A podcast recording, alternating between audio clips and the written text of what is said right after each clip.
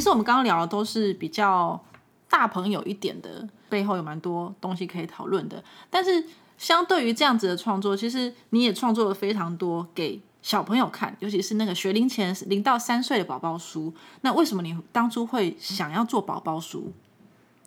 其实我一二十年前一出道的时候，就是在做宝宝书。哦，你是宝宝书出道的，因为我很喜欢做宝宝书，就是我觉得那一块领域是很有趣的。嗯，对，然后这个又可以再扯更远，就是我一开始是参加信宜幼儿文学奖，嗯，那他那时候有零到三岁跟三到八岁，对，对，所以我那时候为了要增加得奖的几率，只是为了得奖。对，一开始就是，所以我两组都参加，同时嗯一年就丢两本。哦，对，那那时候他们，我记得信宜的编辑看到，他们就觉得很奇怪，为什么那时候我好像才二十二岁吧？嗯，然后他说，我为什么分得清楚什么是零到三，什么是三到八？我没办法说出很清楚的说出不同，但是我就是可以分辨出来。因为我的经历吧，我觉得这个还蛮重要的经历，就是我实际上跟零到三岁跟三到八岁，就是零到八这一段时间的小朋友同时相处过很长的一段时间，不是我的孩子，是我妈妈带的小孩，她当保姆。那我刚刚有说我自己是读夜间部，嗯，所以我大概十六岁的时候白天都没事，所以我妈妈带当保姆，她一次带五个小孩，嗯，那我白天就会帮忙她照顾这哦，而且这五个小孩是有流动的，就是他可能一阵子就换人换人这样子，嗯所以我就是要从什么泡牛奶啊、换尿布啊、嗯说故事、陪睡觉、哄睡觉、看电视，那不就说是故就是们爸爸妈妈在做的事情。我对十六岁就开始在经历嗯两三年的时间，嗯而且就是要很投入。对但其实也我也刚好我自己真的很喜欢小孩，嗯，所以我会觉得很有趣。那时候还不知道观察孩子这件事情，但是我就是每天都是这样子很日常的，甚至有时候好像还要帮大一点的小孩洗澡。嗯，哎、不容易哎，我自己带孩子，我觉得不容易哎，但我觉得这个都是很好玩的，哦、对，所以可能这件事情让我印象很深刻。那我那时候也不以为意啊，但是当真的在做书开始的时候，有零到三岁跟三到八岁，我就很容易就分清楚他们各自能做到什么。嗯，当然不是从医学上啊，或者是用一些嗯专业知识上去分辨，对，但是我就是可以清楚，比较知道说我这边该做什么样子，那边该做什么样子，嗯嗯他们是可以理解的。嗯，对，当然有一些模糊的空间，因为其实我们的书很难去做分龄，就会不好卖。哦，分的太清楚，其实会有点难卖。对，对，那刚刚说到现阶段做的宝宝书，其实它大概比较偏向学龄前，因为再低幼一点，它可能不用有颜色，黑白就可以。因为它看不 他看不到，对，所以我们现在做的是彩色的，然后其实它很简单，故事也很简单，都是一些问句而已。嗯但是其实我就是还会把它隐藏很多资讯量在里面，但是这些资讯量都是需要解释的。可是，一样，宝宝书它可以自己看的时候，比如说我的最近的那一本宝宝书叫做《这个可以吃吗》？嗯，那这个是从食安的问题下去想的一个故事，哦，嗯因为几年前开始就有食安问题嘛，对，所以呢，出版社又说我们来做个台湾有关的食安的宝宝书。嗯，对，可是你一出题目给我，我就完蛋，对，我不知道直，接照门，对我就怎么办？这这个构想要怎么来？结果哎、诶很刚好我在跟这个编辑聊天的时候，就出现一个他的友人抱着一个孩子出现来跟他聊天，然后这小 baby 他就是手放在嘴巴里面，然后我的脑袋就是出现了这一句话：这个可以吃吗？哦，然后回家大概一个礼拜我就把草图画完。嗯对，就是从这个吃手，就是孩子该有的行为，嗯然后去讨论说到底可不可以吃手，嗯，因为吃手又是一种反应嘛，就是那个叫什么，呃，口腔期，对对对，对，那到底可不可以吃？嗯，你就会去思考这件事情，然后你也会很希望说，孩子每次在吃东西之前，不管吃这种东西都可以问一下，嗯，这个可以吃吗？嗯，该不该吃？那你可以吃，我可以吃吗？嗯，对，就是会有这种关系出现，就会产生很多问题。我每次去讲这宝宝书，是可以从零岁讲到到国中，甚至我去高中讲课，我都会讲这个书。哦，好神奇哦！因为它就是用你不同的讲法，就可以讲到不同层面。对，比如说里面有呃羊在吃一个塑胶袋，我这个问句就是这个可以吃吗？嗯，小朋友就会说不能吃，那是塑胶袋。嗯，好，这样眼看就结束，对不对？嗯。可是呢，你可以再深入去问他们为什么不能吃。嗯，对。那还有除了羊会吃塑胶袋，还有谁？海龟。对，大家现在资讯很。来源很多，他们都知道海龟不能吃，那我就会在问为什么海龟不能吃。嗯，幼稚园的也都很聪明，他们都知道，因为像水母。嗯，那我就会开始带他们说，那水母在海里面怎么游？然后他们就会开始比那个手指这样游。那我说，那塑胶袋要怎么游？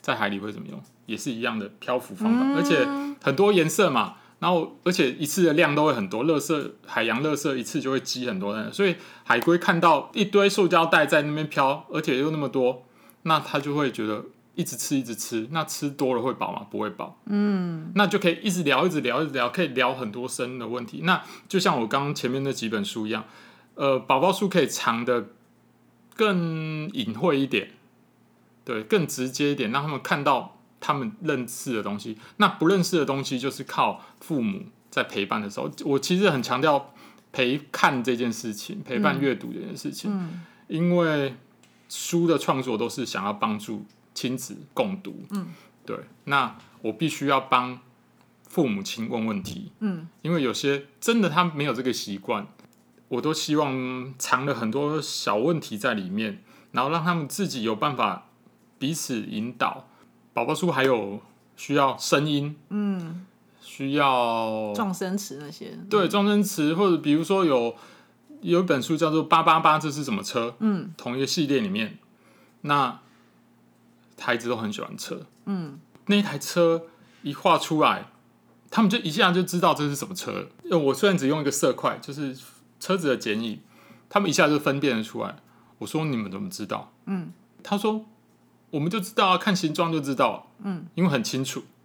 可是我说，那除了这个形状之外，你在周边看到什么？因为我就用一个色块嘛。然后，比如说消防车，我就会旁边画消防员跟灭火器，就是一些相关的物件。我说对，没错。那以后我们在观察其他事情的时候，有很多事情我们是一次看不清这个事情的主体，嗯，可是我们可以从周边的环境上去观察。主体本相关的事情，嗯，那每一页都是这样子做，对，从主体，然后车子也会有声音，所以出来的声音我也是挑不同的，所以那本书其实小朋友接受度很高，而且都要随身携带，很多 真的会随身携带，真的会随身携带，他们要去旅行，然后那个认识的爸爸妈妈就会传照片，说，哎，他在袋子里面准备了你的书，或者是每次都会传讯息给我。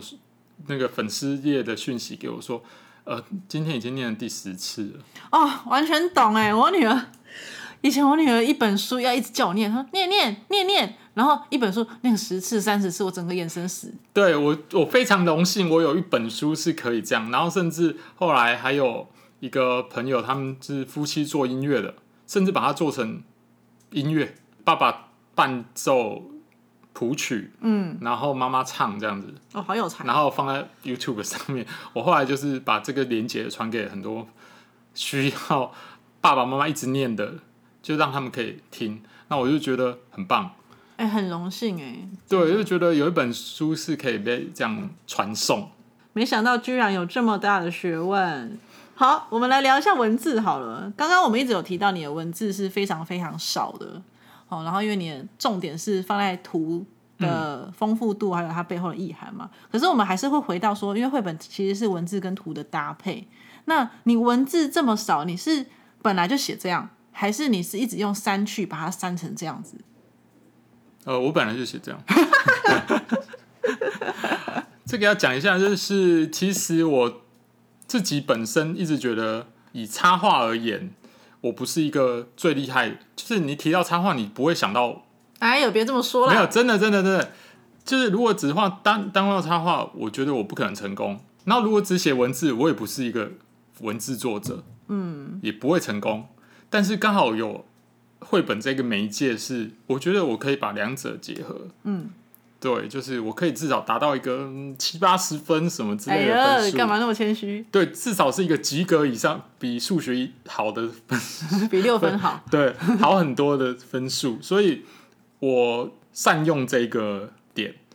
那但我的图像又比文字好一点，所以我一样就是用图像先去丰富我的故事。我尽量让图像先说故事，应该是说我希望即使抽掉文字，没有文字，读者还是看得懂我的书在说什么。嗯这件事情要先完成。嗯，然后呢，我再去写上一个不重复，但是又能交合在一起的一个交叠在一起的故事，嗯，来配合。这个都是我现在写故事的一个方法。那会不会有编辑或某些读者觉得这个字太少了？哦，我我小孩子都这么大，我看这个，我觉得读者比较会发声，他们会说什么？就是字太少，然后觉得看起来没太简办法，书已单。经出了，就是我自己会卖不好这样而已。哦，那你会因此感到呃，不会，完全不管？不管。好，非常好。我觉有个得它性只要念起来是对的，嗯，然后它跟图像是契合的。我只想做好一本书，但是后面的选择或者嗯买不买这个，这也不是你能控制的对事。哈对对对，那那你也不会因为这样我写一大篇也不一定会有人买。嗯我反而考虑的是有没有人他买的原因是什么？嗯，是真的喜欢这本书。嗯，我觉得这样买会比我赚到的钱对我来讲是更重要的。太崇高了。没有，我真的是一个很需要被鼓励的人。嗯哇，看到那个销量，我会觉得哇，好多人看到我的书，嗯而不是第一个是想到我赚了多少，嗯嗯嗯，因为那其实还是很少啦。如果以月薪来看的话，对，如果我们一本书画六年，那怎么算都不划算。对，对，可能要上千万本才会觉得划算吧。谁能的千万本啊？对，有千本我们就觉得哇很棒啦，一千个人看过了，可以来个二刷、三刷就觉得是对会觉得了。那种心情是我觉得是让我自己有动力画下去，嗯，然后让出版社有信心出版出版。这样，嗯其实那个对我来讲是反而比较重要的一个层面。更实际一点，就是这本书出来了之后，嗯我们会希望更多人看到。除了销量之外呢，有一个可以帮助销量，就是他有没有得奖。嗯，因为很多不知道怎么选书人，他可能会看说，哦，今年的那个图书馆的好书大家读啊，嗯或者是金鼎奖啊，还有什么呃各类的奖项，大家会去觉得，啊，如果得奖，它一定是个好作品。那你的作品刚好也得了蛮多奖的，嗯，那你觉得你得奖之后前后有什么差异吗？得奖比较像是也是一种肯定，然后会让我自己确认，诶，我这样做没错，大家是接受这件事情、这个方向、这个方式，嗯，我说故事的方法，嗯，那让自己更确定，然后再去从中，就像我刚刚说的，我的希都希望下一本书比上一本更好，对，所以其实给我最大影响就是得奖了之后，我很担心，压力更大。就反而是压力更大。对，真的压力更大。我会想说，下一本怎么办？嗯画不出来怎么办？画不了更好怎么办？然后比较正面的影响是，当然如果把它画好，就是很正面。嗯可是实际上比较正面的就是，呃，销量可能会有一些固定采购，嗯。比如说是什么好书大家读那些，或对对对，对，或是什么选书，嗯，对，那可能学校啊、图书馆什么就会固定采购，嗯。当然销量就会增加。对，那相同的就是是出版社会肯定，出版的那一间出版社会肯定，然后没有出版的出版社会认识你，啊，当名片，对，当名片，然后当一个、嗯、推销自己的方式，嗯。曝光量增加，嗯。然后读者增加，然后因为主题的不同，所以也会延伸到不同领域。比比如说一个向来的地方，嗯，出版了，诶，就多了很多什么动保的领域的人会看到，嗯，对，然后他们就会在他们的粉丝页去宣传，嗯，这本书，帮我宣传这本书，嗯，对，那个可能是你在画其他书不会有的 bonus bonus，对对对对，就是特别这样子，所以不管怎样得奖就是一个好的循环的开始啊，嗯对对对，太棒了。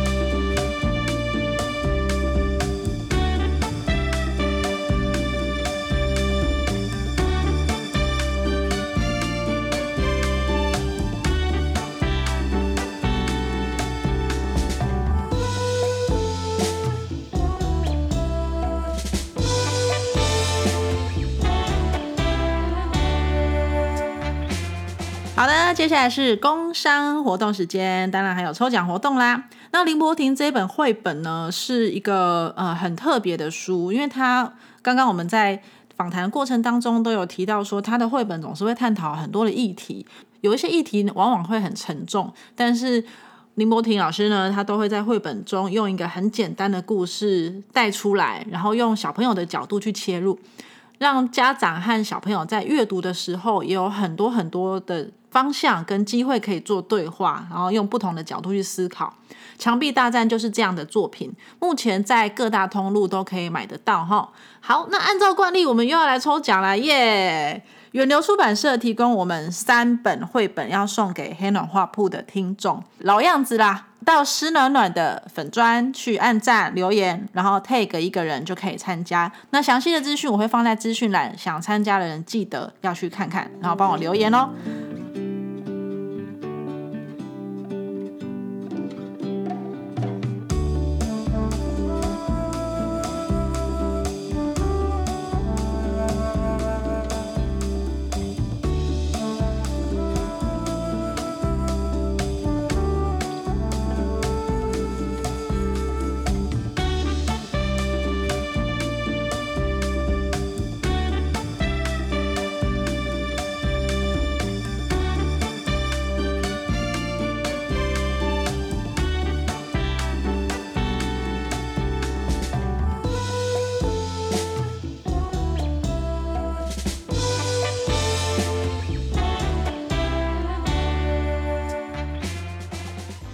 我们的绘本呢，大概聊到这边，我们来聊一些你的生活好了，让人家更全面的认识你。我那时候跟你认识的时候，我们你已经搬到宜兰了嘛？对，对你，可是你本来是台北人，为什么那时候会想要搬去宜兰？哎、其实我是宜兰人，哎，你不是有北投人吗？没有我的我的身份证上我是在宜兰出生的，哦，但是我十个月大就搬到台北了，哦那你是所以我台北人吗？我宜兰人。好，对我，所以我十个月大住到三十五岁，大概住了三十五年。嗯，对，然后都住在家里，即使结婚了也还住在家里，所以是一种没有很独立的状态。我们其实就一直在思考这个问题啦。然后一方面也是因为工作的关系，嗯，都那时候有在上班，所以都在台北、工作了十几年。那孩子也大概在十年前已经是国小快升五年级了，嗯，四年级要升五年级，嗯，也到了我自己设定的时间了。设定什么时间？哎、我二十二岁的时候开始创作，对，然后我给自己十年的时间要当一个全职的创作者。哦，对，所以也就是三十二岁要达到这个目的，但三十二岁没有达到。嗯，然后那时候大概是三十五岁，我们就觉得应该要这样做了，而且我不想让我儿子错过玩乐的时间，因为在我觉得在台北的课业相对比较重。哎、真的蛮重的。对他那，我记得他那时候国小四年级，好像每天都有六样作业，嗯，很多。很多。那对我来讲，就是好，我的遗传可能有问题，就是他功课也是不是很好数，学方面，对，所以会很辛苦。我完全可以理解这件事情。嗯，那我自己从小就在那个北投那个区域长大，那我那时候小时候有山可以玩，有邻居可以玩，一起玩。嗯。可是到他这个年纪的时候，山被拿去盖房子。哦。然后我们自己其实爸妈也变得比较胆小。我其实我后来想想，哎，我妈怎么敢放我自己一个人，就是一群小孩跑进我们家后山里面？哦，那真的是蛮大胆，现在不太敢。哎，那个真是没有人的地方，哎，就是你那我们那个山蛮大的，就是你消失不见就消失不见，跌到一个山谷里面，没有人会发现的。以前的爸妈真的是心脏大颗，哎，真的很大，不行。对你，我现在我自己回想，其实我做不到。对。对，但是我又很希望他是可以在玩耍中成长，因为对我来讲，童年记忆对我很重要。我几乎都记得玩耍的每一件事情，跟邻居小朋友一起玩的这种过程。我觉得现在每一个人，尤其是网络现在发那么发达，每一个人其实环境都差不多。嗯，对，不管你住哪里，那那个独特性在哪里？嗯，对，所以我觉得如果有一个快乐的童年也很好。那我自己也没有住过宜兰，呃，刚好我太太也是宜兰人，嗯，所以我们就想说，好，那我们就搬回去吧。对，然后就辞掉了台北的工作，这是很大的决定哎。就是其实我自己也会怕啦，我然后我爸也是在跟我讲说，你这样会不会太突然？就是那时候收入大概有四万多块吧，嗯，就辞掉，没有就没有。嗯，然后存款也没有很多，嗯，对，然后就是出发。可你那时候在宜兰有任何亲戚？有啊，就是我太太的家啊。可是因为我们搬回去，没有直接住在娘家，只外面租了一间。哦，那时候租的房子很棒，嗯，就是 突然回想起，对，因为这不是你在台北可以想象的。我们租六千五。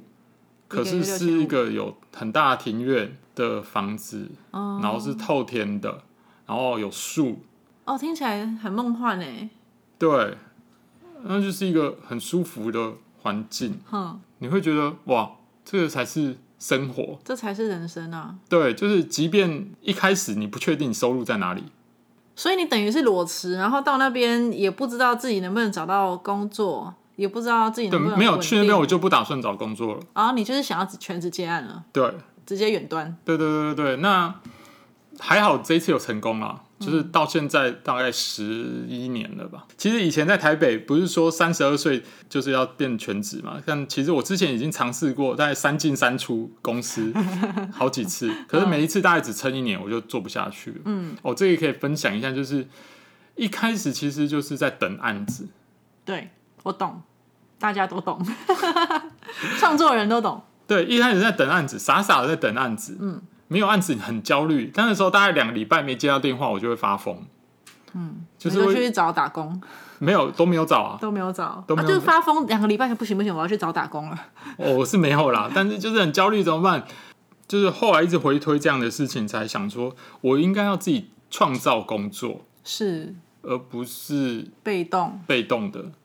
所以就开始更积极的、主动的创作，刚好累积到一定程度，所以就带着这样子的履历去到了宜兰。那刚好我不知道为什么，真的搬去了之后，反而开始有活动，经常要往返中南部。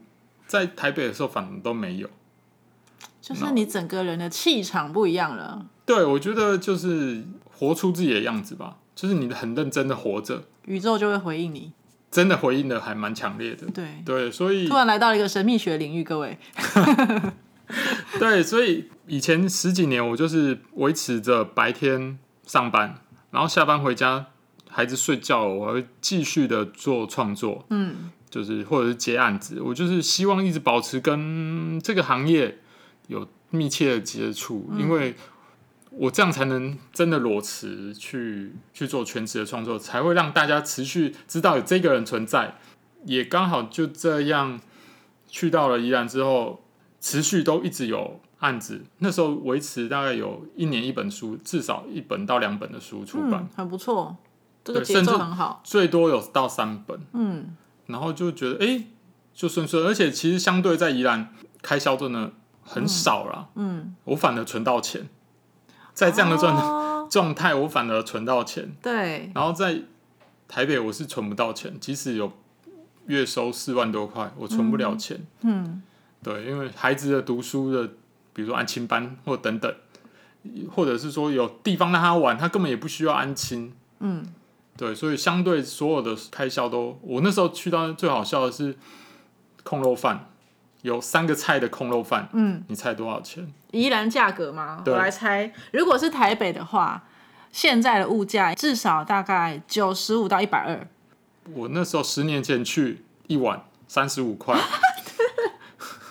我几乎我刚刚本来还想猜四十五，没想到还更低。他三十五块，我就几乎可以每天吃，每餐都吃它。它从早上开始卖，好好哦。对，所以以我会觉得哇，很夸张的价格。对三十五在赚什么？它到现在好像是五十吧。当然，现在有一些价钱已经被台北污染了，对污染，就是因为太多观光客。台北人坏坏。对，但是我们还是有一些比较廉价的选择啦。对，相对其实整整体上还是比较好一点。因为那时候你其实是有一个小朋友的嘛，对，那对于一个家长来说呢，你要养家，然后又要用画画来赚钱，我们在普遍的价值观里面认为会是一个比较辛苦的选择。因为我自己也是啊，我国中读美术班，然后那时候我爸会让我送去美术班，原因是因为我们的美术班是美术资优班，嗯，然后我们进去是要考智力测验的，所以我同学有一有一半是天才，那我猜我应该也考不上。所以我爸会让我去念美术资优班，原因是因为他看到“资优”两个字。哦，但是偏偏我只看到美术两个字，所以他那时候对我每天都在画画感到非常的不耐，非常反对我画画。很有趣哦，我念了美术资优班，我妈我爸却反对我画画，然后我那时候就非常非常的痛苦。他跟我说：“你画画能干嘛？你画画能当饭吃哦？对啊，你不会去考个律师，去当个公务员？”他本来是希望我去当律师，我想说，哦，怎么画的 hell 怎么可能？你在走画画这条路，你的家长或是你的长辈有没有说画画没有办法当饭吃啊？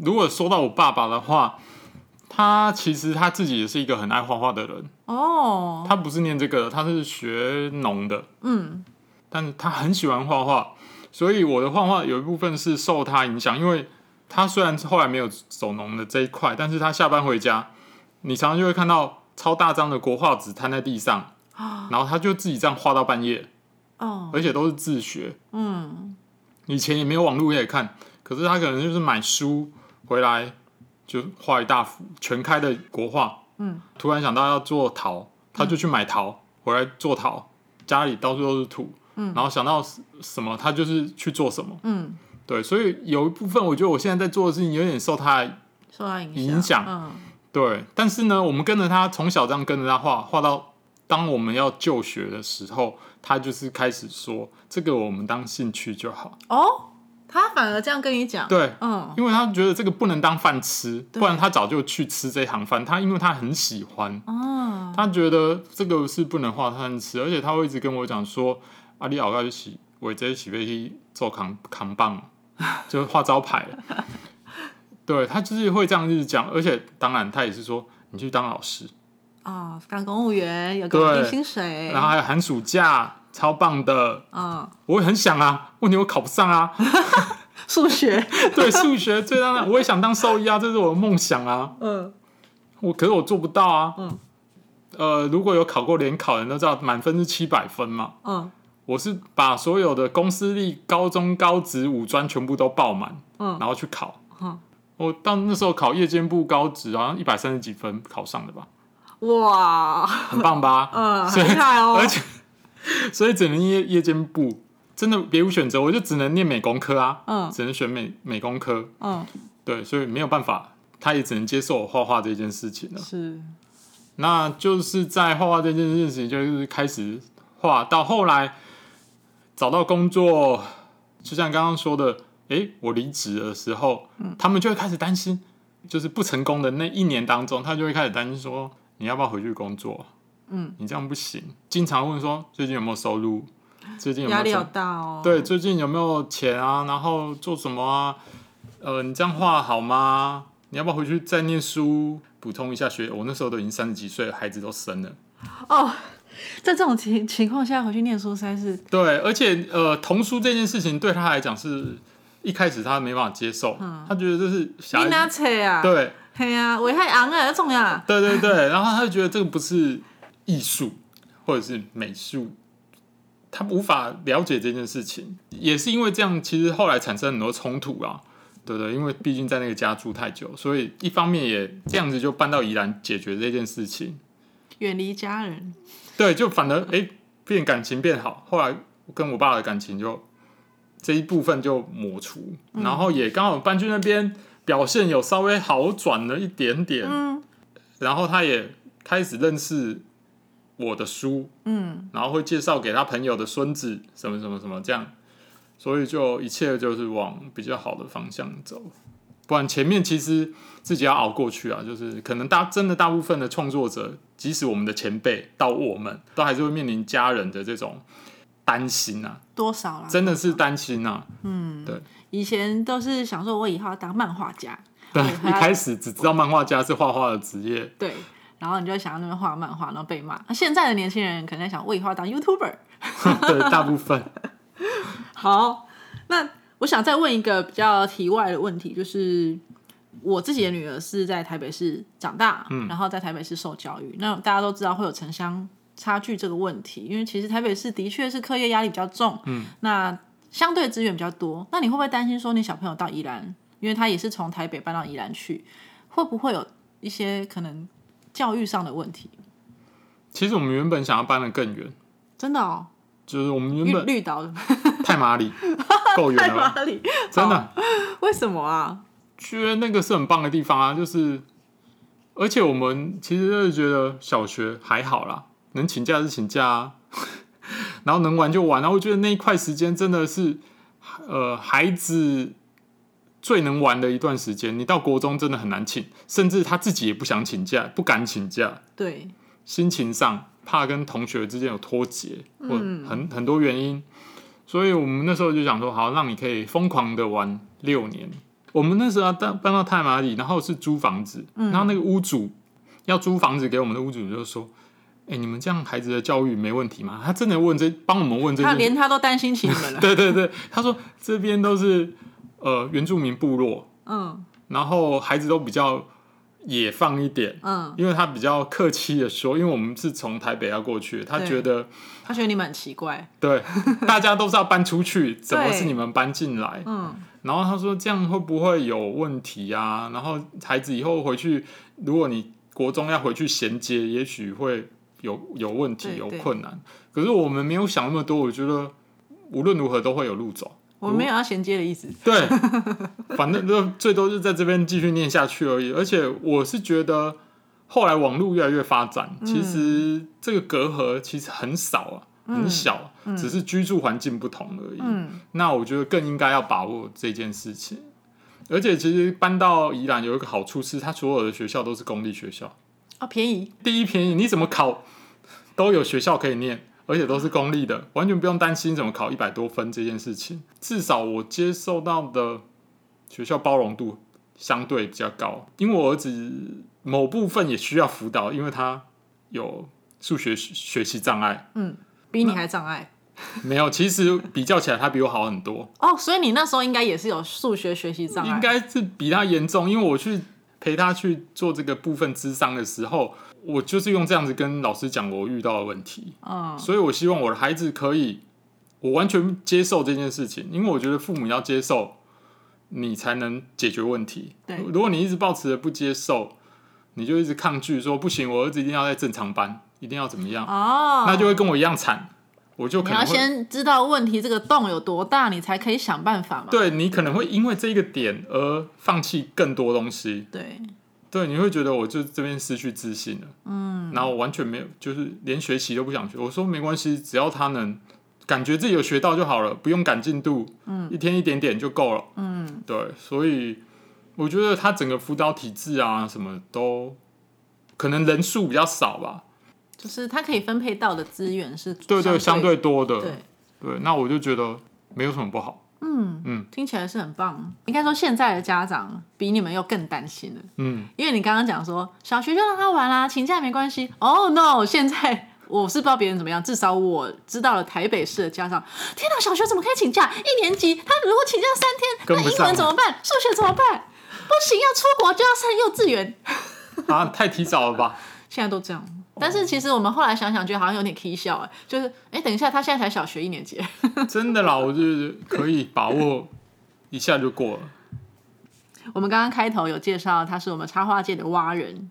我们常常会在，就是如果我们有加他的脸书，会常常看到他 不知道怎么着着了魔的，在烈日的中午十二点裸着上半身，然后流着汗，然后整个像炭一样那边打篮球，然后在那边晒太阳，在那边跑步。你到底为什么要把自己逼到这个程度？这样的原因，一开始其实我也不是要运动啦，就跟我写书一样，我的目的都不在运动，我只是很想晒太阳。而且你不你是不擦防晒，对，我是擦助晒，到底在干嘛？为什么？我不知道，我就很想要晒黑，不知道，就是晒黑，我觉得很开心。能量被补充的感觉，对对，真的很像一个充电装，就是太阳能这样子。太阳能发电 真的，我如果没晒太阳，我就是很像一个冬眠的动物，就是嗯冰冻这样。萎缩了。对，萎缩，想晒太阳，所以你必须要裸上身嘛。可你裸上身久了，就会发现，嗯，在路上跑步被人家看到，好像就是不太好看哦，就是那个肉在那边晃，不好看。之类的。那我所以就想说，那就增加运动量好了。嗯，跑着跑着，练着练着，运动会产生脑内啡，然后其实对我们的工作，我觉得又很重要。啊，因为我们都在家里工作，对，然后很少运动。而且一做可能就很久。嗯，我觉得我们的工作压力其实很大。嗯，对，虽然我们是自由工作者，但是其实某种程度也是蛮不自由的。对，对，所以就要舒压。那我觉得去运动就是跟晒太阳就是很好的舒压。嗯，后来又发现，运动是一种你自己唯一能控制自己身体的方式。你只要多运动一点，它就是会多消耗一点，身体就会 building 的更好。对，所以这些是很直接的反应。你做多少，它还给你多少。对对对，那我们书画的很认真，图画的很认真，也不一定会有这种反应。那我就觉得这个就是我们自己唯一能控制的东西，我就要学习控制它。对，当然我自己现在每天出去跑步之前，我都会觉得哦脚好酸哦，不然今天先不要跑。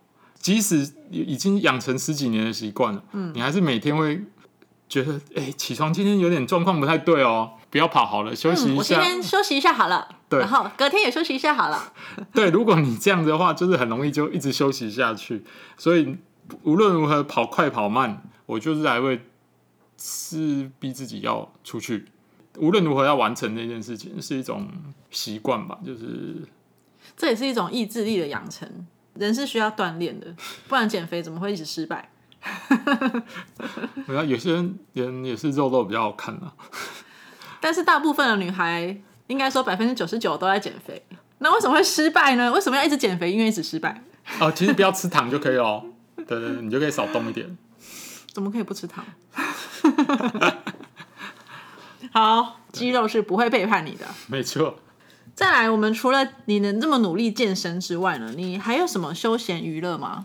吃炸鸡，对，其实我很宅啊，就是除了运动之外，我几乎可以不要出门就不要出门。嗯，虽然我很喜欢出去玩，但是，嗯，除非是有目的性的，不然我不喜欢在外面。你就是一个很宅，我可以在家里一整天，嗯，都不出门。对，那我的、嗯、休闲运动，不是运动，我说休闲娱乐，不要再提哦，不要再提运动了。不要再你这个运动已经有点走火入魔。OK OK，那嗯，如果说画画会不会很不可思议？你的人生除了画画跟运动以外，没有别的了吗就吃吃喝喝吧。？OK，对，然后其实我自己画画，现在呃，就算我的工作工作到一半，我常常会停下来画别的东西，啊，画废图，画废图，很多废图，或者是我突然会，我现在我养成一个习惯是，呃，我开始练习画人像。嗯，为什么？早期我画绘本几乎都是以动物为主，我不画，哦，对对对，猴子，对，猴子是画儿子，嗯，然后或者是很多以动物为主角的。到了后来，我觉得如果你要讲稍微深一点，还是要有人跑出来。当然，我可以画很可爱的人，嗯，人还是很可爱，但是我还是希望可以更精准的掌控人的很多表情或者是动态。嗯，对，所以我现在会固定带着我的笔记本，就是在电脑前面这样子，然后我就会搜寻人物或人像，然后就从第一只画到最后一只，养成每天一定要做这件事情，不一定画两三只、两三个这样子。嗯，对，那这个就是我的休闲。哦，那一段时间对我来讲是在休息，你好认真哦，在我们看来这不是休闲，真的吗？可是我真的那一段时间很空白。我知道是你放松的方式，对对对，那对我来讲是蛮有意义的休闲活动。非常好，五加够量。你创作这么多绘本啊，然后你也看很多书，有没有是一些插画家或是艺术家是你很喜欢的？其实我没有看很多书，不会啊，你家书很多哎、但我不一定会看。你不会看？你家书墙我有超大，我有时候超大一片买了，我有时候买了书不会看。很多人都这样，你买了觉得你就看完了，你拥有它了，所以就不会翻。对，可能大纲看完就差不多了。我其实我绘本作家认识的比较多，嗯我可以举出几个，嗯哼，有一个日本的绘本已故的绘本画家，嗯，我很喜欢很喜欢。他，他画的东西很温暖，也是画动物的，叫四本信照，我很喜欢他的图，他好像都是配图比较多，跟他合作写故事的作者写的故事也都，我就觉得他们合作很多年吧，都很契合，嗯，对，所以我蛮推荐大家去看他的绘本。台湾的翻译好像只有一本还是两本，有一本叫什么《分享椅分享椅子的椅吗》，？椅子的椅，哦，对，就是兔子坐在椅子上的一个封面。嗯，对，其他都是日文版，我都是买它就是日文版的书，嗯原版的书。然后还有杀鸡布勒奇，然后还有最近比较喜欢的是那个 Sidney Smith 古川俊太郎的诗集，哦，嗯对，然后我很喜欢他的一本绘本叫做《活着》，那个说故事的方式跟他画面表现的方式是我很喜欢的，嗯，他一本很不错。很有力量哎。对，所以哎、我自己后来也买了他的诗集回来研究，因为我的编辑也告诉我说，如果你的文字一直都这么少，那你也许多看一些诗集，嗯，因为我以前不知道要看诗集这个东西，那个不会是在我脑海里面出现的。嗯，他一跟我讲，我就立刻去买了两本那个他的诗集回来看，想要让我自己的精简的文字去，可以在少少的字量字数中去更有力量。让它也许是增加一些文学性。对对对对对对，好，那你有书单或是一些画册，你会看，或是你会想要推荐我们吗？书单的话，我非常常推荐的就是有一本书叫做《雨季的孩子》。我我不管走到哪，我都很推荐这本书。它好像我记得是十二个故事在里面，可是都是真实故事。它就是去走访十二个国家的底层的孩子。嗯，比如说有那个泰国学泰拳的孩子。嗯。那为什么他们在这么小年纪要学泰拳？然后他们遭遇到了什么事情？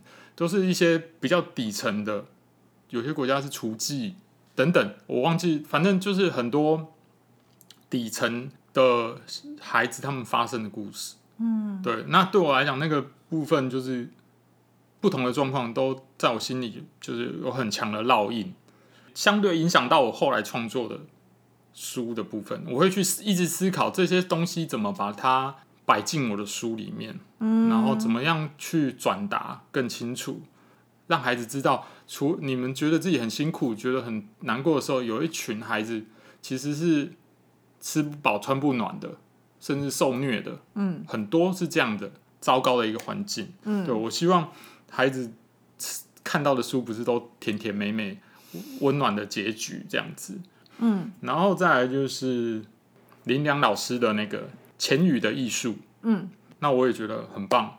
一样就是我出在我的字数实在太少了，然后又需要有文学性，所以他那他那一套好像有两本书，前语的艺术有两本吗？对，一本哦绿色的，一本蓝色的，嗯。就是我就会去研究一下当然我还我觉得我还没有读懂，我一直在重看。嗯，那其他的书的话，我很爱看的一类书是人类学，人类学哦，讲述人类的，人类的历史。对，好有一本就是人类的大历史，嗯那个很有名，现在也有出，好像也有出什么儿童版的。嗯，那还有当然其他不同人写的跟关于人类的发展史啊，或者是什么跟人类有关的进程的事情，我都很喜欢看。嗯，因为我觉得透过不同作者，就是可以看到，我觉得人很复杂，对，会有很多面向，不同的年代的人研究出来的人类的进程也不同，嗯，视角也不同。那我就觉得很有趣，这些对于我的创作，我都觉得很有帮助。很特别。我本来以为你会跟我讲说，嗯，什么随便拿，嗯，可能宫崎骏的画册，某某画家的作品，结果你跟我讲，不就是这次讲的，我那些我其实看很少那些东西，嗯，即使你说我们家墙上有很多绘本，其实我很少去翻，啊，你 因为我怕被影响，真的。啊？我非常怕被影响。这一题我我的编辑也问我过了，嗯他说你都没有在看书啊？我说很少呢。老子不用看，我的创作就是我自己。我真的很怕被影响，然后不小心跟别人一样。因为大部分的人都会尽可能的去看看别人怎么做，但是你是把焦点放在自己，然后想想看自己要的是什么，自己关怀的是什么，然后去创作一个很纯粹的东西出来。对，呃，对这样子做可能时间会耗，真的会耗得比较久。嗯，然后可能会处于一种半自学状态，嗯，就是土法炼钢的状态。可是我觉得，当摸索出来之后，比较容易找到自己吧。我接下来最后一个，我想问一下，目前有没有什么困扰着你的事情？不管是生活方面啦，还是创作超方面，超困扰的。什么事？蝴蝶叶，这个可能比蝴蝶就是我的论文写不出。哎、你还没毕业吗？你不是还没毕业证书、毕业典礼都办了？哦，我们可以毕业典礼一直都是提早办的，论文写不出来，这个很困扰。对非常困扰。好不容易去念书了，但还没有办法给他有一个好的了断。哦，那有期限吗？嗯，应该有吧。虽然我现在已经这学期是硕士第四年，硕士啊，对，硕士的硕士刚好硕士第四年。哇，怎么还会想要回去念书啊？因为孩子大了，对，孩子大了，嗯，孩子离家了，呃，没有，他那时候是他离家前一年。嗯其实我想念书很久，因为我就像我说的，我爸一直叫我回去念。嗯，可是因为我只有高职毕业，我要念什么啊、对，我不想要去念大学，我想要直接可以可不可以跳，所以我一直在找方法啦。所以那时候刚好有那个五保村条款，可以靠专业技术的年资下去申请，嗯。所以刚好找到华范大学，嗯，哎、学弟哦，对学姐，然后所以就诶申请很运气很好，那一学期系主任说，呃，所有的那个申请人就只有我申请进去，嗯，就是以以这个专业技术申请进去，那就申请到就念啦。我一方面想跟我儿子说，因为他也是念不好书嘛，然后我想跟他说，即使我们功课不好，我们只要可以在专业的能力上面保持下去，那有一天我们一样可以想回归校园的时候，还是可以回归。哦，你以身作则哎，我希望证明给他看啊，或者是说，不只是他，我出去演讲的时候，因为我现在有很多机会回去学校演讲，会念书真的就是少部分。嗯，那我觉得普通会念书的大概会占比较多。嗯，那我想告诉这些小孩说，即使连我这种考六分的，有一天 我都可以有机会念硕士班。对，对，那其实你只要一路上不要放弃自己，嗯，那持续保持前进的动力，有一天我们还是可以念上书的。嗯，对，只要你养成这个习惯，然后有这个想法，随时你愿意，你都可以去做这件事情。嗯，对我希望透过这样证明这件事情。哎、没想到我们节目突然变得如此的励志哎，呃，我 突然劝世了起来。没有，因为我自己真的是从一个就是超级边缘的放牛班的小孩，嗯，然后国中 B 段班，老师当然知道我是谁了，但是就是以前那个读书的年代，就是大家只认识前几名，嗯，懂啦。了解。那你的论文写不出来原因是什么呢？我不太会书写嘛。哦，原来是这样。那先去读诗，你就用很少的文字写，不行，字数不有字够。对 说你的问题是字数不够。啊，字数现在目前有达到，但是老师是说就是要按照论文的格式，哦，这不是很难受吗？所以我要去再去调试一下这件事情，去把它转换一下。好了，加油，这我也帮不了你啊。你学姐，我没有读，我是大学部而已。好，再来就是最后一个，未来有没有什么计划？就是这可能这半年内有什么活动，或是其他的书要出？好不容易把墙壁蛋蛋赶完了，然后其实我想松一口气，嗯，但是我我在墙壁蛋蛋做完之后，大概八月八月初吧，送确定送出去印刷的时候，我就用了大概一个月又赶完另外一本 公家的案子的书。我那时候一天画十六个小时，啊、压力太大了吧？我说我们听到的压力很大。没有，那时候就是想要毛起来画，因为我我怕积到太后面，嗯，因为当然前面它四月就开始进行了啊，只是我到后面才有时间，我害怕我画不完，所以我就是累积花很多时间，一天花十六小时去画，所以现在大概也嗯在收尾阶段了，嗯，所以马上要出新书了。在修改完要也要到年底整个流程跑完，OK，对，然后接下来暂时就没有其他新书了，嗯 OK，好，那这本书目前都已经在各大平台上架了，所以如果大家有兴趣的话呢，可以去购买支持一下。好，最后再宣传一下，就是如果对你的插画或绘本有兴趣，我们要去哪里找到你呢？呃，我的粉丝页是林博婷的插画绘本，欢迎点赞、追踪、分享。嗯，那今天这一集就到这边喽。我们非常非常谢谢插画界的蛙人来到 我们节目，跟我们讲了呃创作啊，还有这本书是怎么生成的，还有他非常多的经验，我觉得非常非常丰富。再一次谢谢博婷老师，谢谢你今天来，谢谢。好，那黑暖花铺我们下集见喽，拜拜。